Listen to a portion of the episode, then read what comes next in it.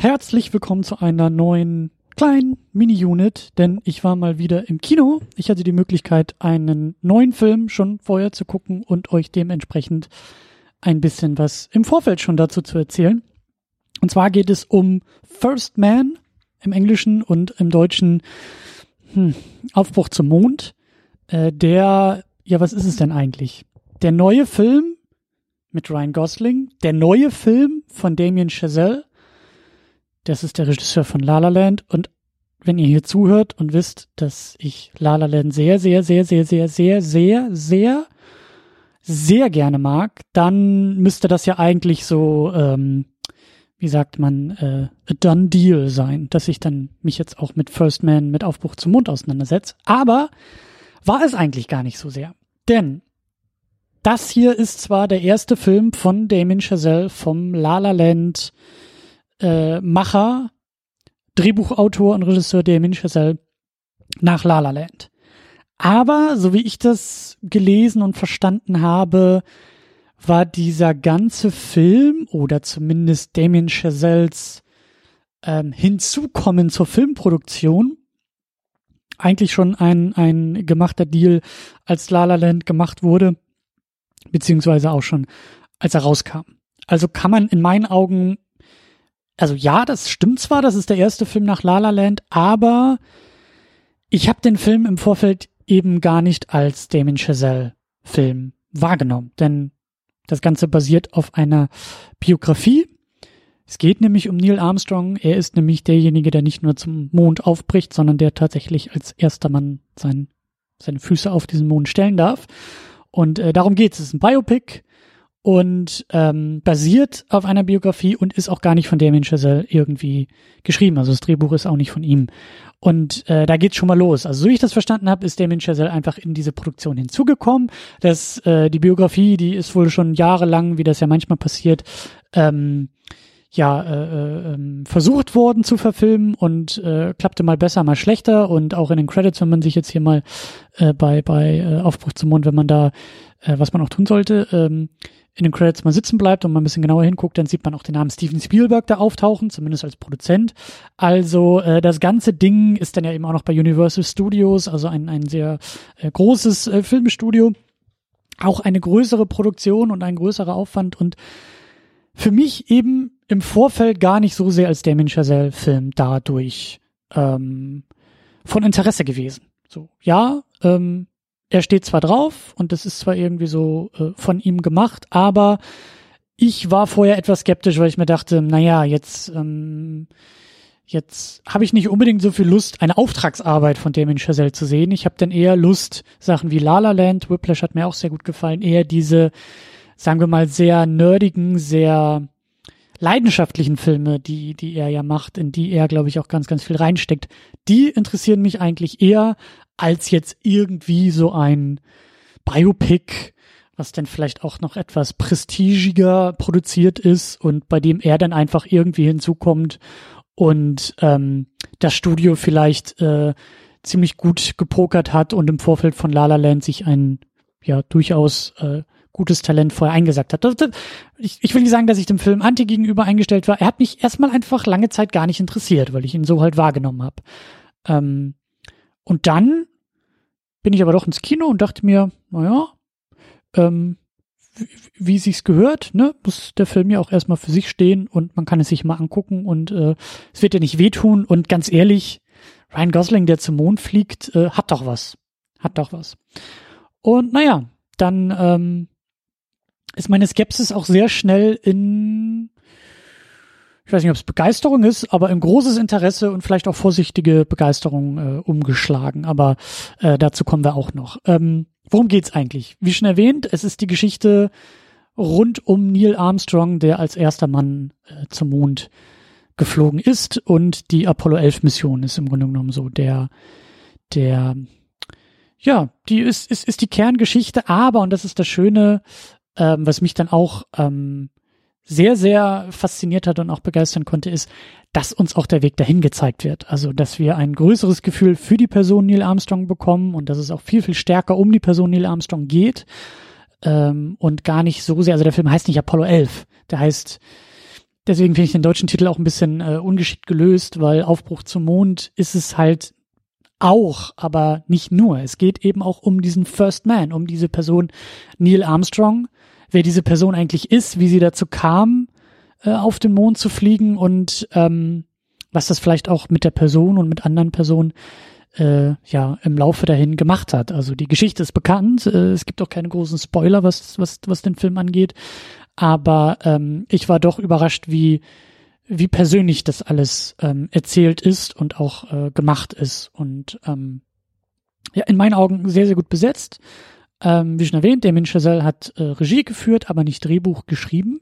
Ryan Gosling ist eben Neil Armstrong, verkörpert hier Neil Armstrong was ich dann auch erst durch den Film lernen durfte, auch ziemlich gut gecastet, weil Armstrong wohl ähnlich wie Ryan Gosling ein sehr schweigsamer Zeitgenosse war, der auch, ähm, was auch im Film sehr deutlich wird, aber wohl eben auch der realen Person so zugeschrieben ist und was auch so in äh, Pressekonferenzen der damaligen Zeit so rüberkam, ein sehr bescheidener, ein sehr ähm, ja ähm, zurückhaltender, schweigsamer Mann, der gar nicht so sehr als der First Man gefeiert werden wollte, sondern halt, wie wir dann eben auch im Film lernen, auch das ein oder andere persönliche Päckchen zu tragen hat. Und das trägt er nicht alleine. Er trägt es nämlich auch mit seiner Frau zusammen. Und das ist hier in diesem Fall Claire Foy, die Janet Armstrong spielt und auch nicht nur gut besetzt ist, sondern auch wirklich fantastisch spielt. Und in letzter Zeit äh, ähm, sich auch so in meinen Kopf zumindest reingespielt hat. Ähm, das bisschen, was ich von The Crown gesehen habe, hat mir auch sehr gut gefallen. Unsane, der jetzt dieses Jahr rauskam, hat mir sehr gut gefallen.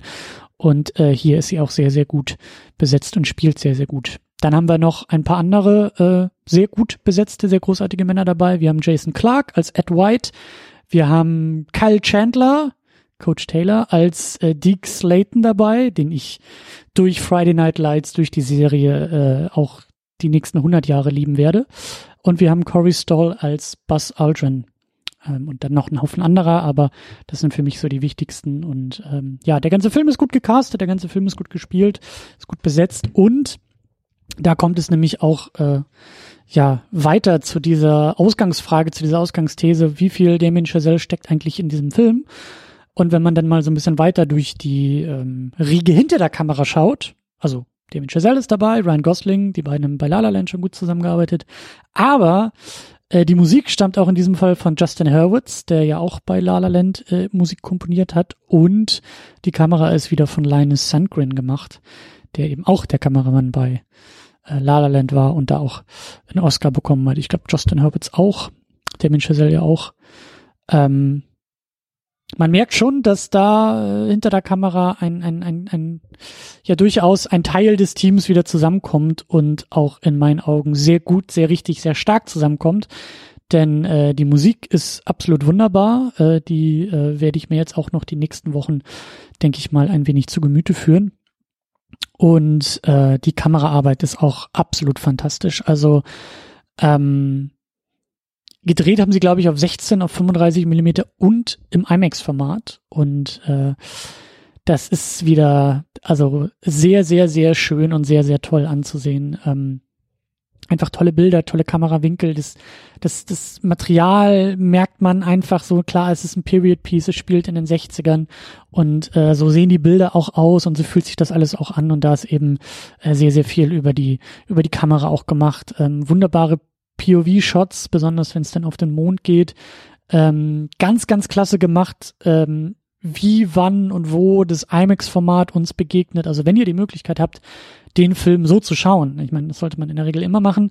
IMAX ist immer eine gute Sache, aber hier ähm, hat das Ganze auch noch, kommt diese Form dem Inhalt äh, auch sehr nahe und äh, solche Spielereien gefallen mir immer sehr, sehr gut. Ähm, Insgesamt, was ich auch sehr toll finde, was mich auch gleich am Anfang abgeholt hat, ähm, ist, dass wir relativ ähm, kontextlos da reingeworfen werden. Also ähm, es gibt ja durchaus die Möglichkeit, so Biografien oder eben auch Zeitgeschichten, ähm, sagen wir mal, distanzierter irgendwie zu inszenieren und zu verarbeiten und uns mit irgendwelchen Texttafeln und ähm, auch immer auf diesen, also solche Filme auf einen, auf den großen, auf den bekannten Punkt hin zu inszenieren und uns immer wieder daran zu erinnern, wie weit wir von diesem Punkt, von diesem Schicksalsschlag der Person oder wichtigen Zeitgeschehen wie hier eben der Mondlandung, wie weit wir davon entfernt sind und das Ganze dann auch so ein bisschen distanzierter zu inszenieren und zu erzählen und immer wieder zu zeigen, ja, das ist jetzt hier irgendwie der dritte Raketentest, wir sind jetzt im Jahr 65, wir sind jetzt irgendwie drei Jahre nach der Kennedy-Rede, wir sind jetzt irgendwie zwei Jahre vor der Mondlandung. So, so erzählt der Film halt gar nicht. Der Film wirft uns da rein, der Film bringt uns sehr, sehr, sehr nahe an die Person Neil Armstrong und wirft uns auch sehr stark in diese Familie rein, wirft uns auch sehr stark in die, ja, auch, auch, auch, auch in das Leben, auch in die Kontexte dieser Männer rein. Und was mich, wie gesagt, sehr, ähm, ja, positiv überrascht hat, eben auch sehr, sehr, sehr nahe und sehr direkt an die Gefühlswelt von Neil Armstrong und ähm, das, was Neil Armstrong auch beschäftigt haben muss äh, im Laufe dieser Zeit. Klar, der Film baut, ich kenne mich mit der persönlichen Biografie von Neil Armstrong leider nicht gut genug aus, kann aber sagen, dass der Film mir auf jeden Fall Lust gemacht hat, auch nochmal diese Biografie zu lesen. Deswegen weiß ich nicht genau, wie viel filmische Thesen da aufgebaut werden.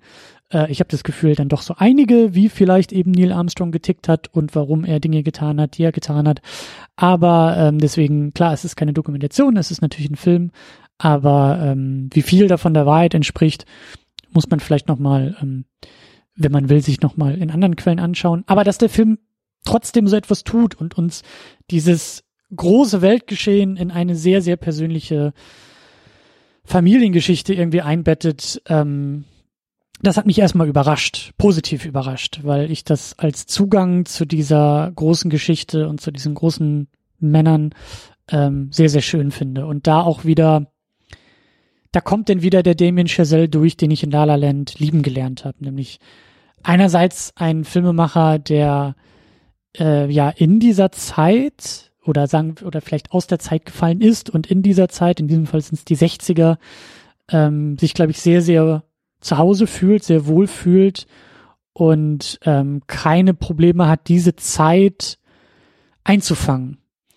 eben über Kameraarbeit, wahrscheinlich auch über die Musik, aber eben auch über Figuren, Bilder, Sets und, und einfach ein Gefühl, glaube ich, irgendwie für diese Zeit hat. Da, da, da, das ist mir auf jeden Fall aufgefallen. Und aber auch, und das hat mich auch, das hat mich sehr überrascht und sehr positiv überrascht, ähm, erneut, ich, ich weiß nicht, ob er da einfach beim Lesen des Drehbuchs sofort auf grün geschaltet hat und gesagt hat, das muss ich machen, ob er vielleicht noch irgendwelche Möglichkeiten hatte, Dinge zu betonen, die im Drehbuch drin waren, aber die er vielleicht stärker gemacht hat. Aber ähm, es geht erneut um Themen, denen er sehr nahe ist. Also ich finde, man kann diesen Film mit La La Land und auch mit Whiplash schon in eine Reihe setzen, in eine Trilogie setzen und alle drei Filme kann man unter der unter der Frage ähm, zu welchem Preis zusammenfassen. Also eine, eine Trilogie, die sich mit großen und kleinen Träumen, mit, mit, mit Figuren und Menschen beschäftigt, die Großes wollen, mal mehr, mal weniger scheitern, aber irgendetwas erreichen und sich immer wieder die Frage stellen müssen, zu welchem Preis.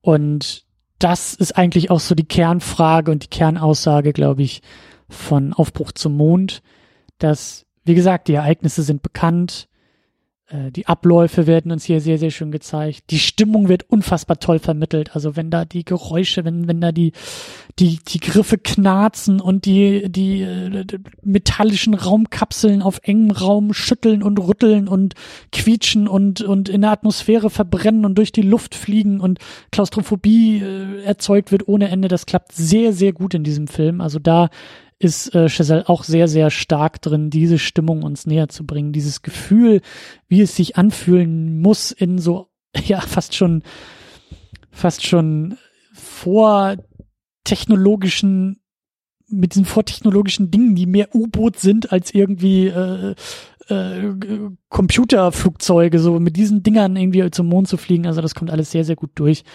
Aber dabei ist immer wieder diese Frage verhandelt und eben auch gezeigt, zu welchem Preis? At what cost ist, glaube ich, auch so ein Satz, der einmal in diesem Film wirklich so gesagt wird. Und das zentrale Motiv ähm, nicht nur dieses Film ist in meinen Augen, sondern wenn man mal zurückschaut, eigentlich auch der letzten beiden Filme, glaube ich, sehr, sehr gut zusammenfasst und dadurch dann doch viel mehr zu einem Damien Chazelle-Film wird, ähm, als ich es am Anfang dachte und als ich am Anfang vielleicht noch ein bisschen skeptisch ins Kino äh, gegangen bin.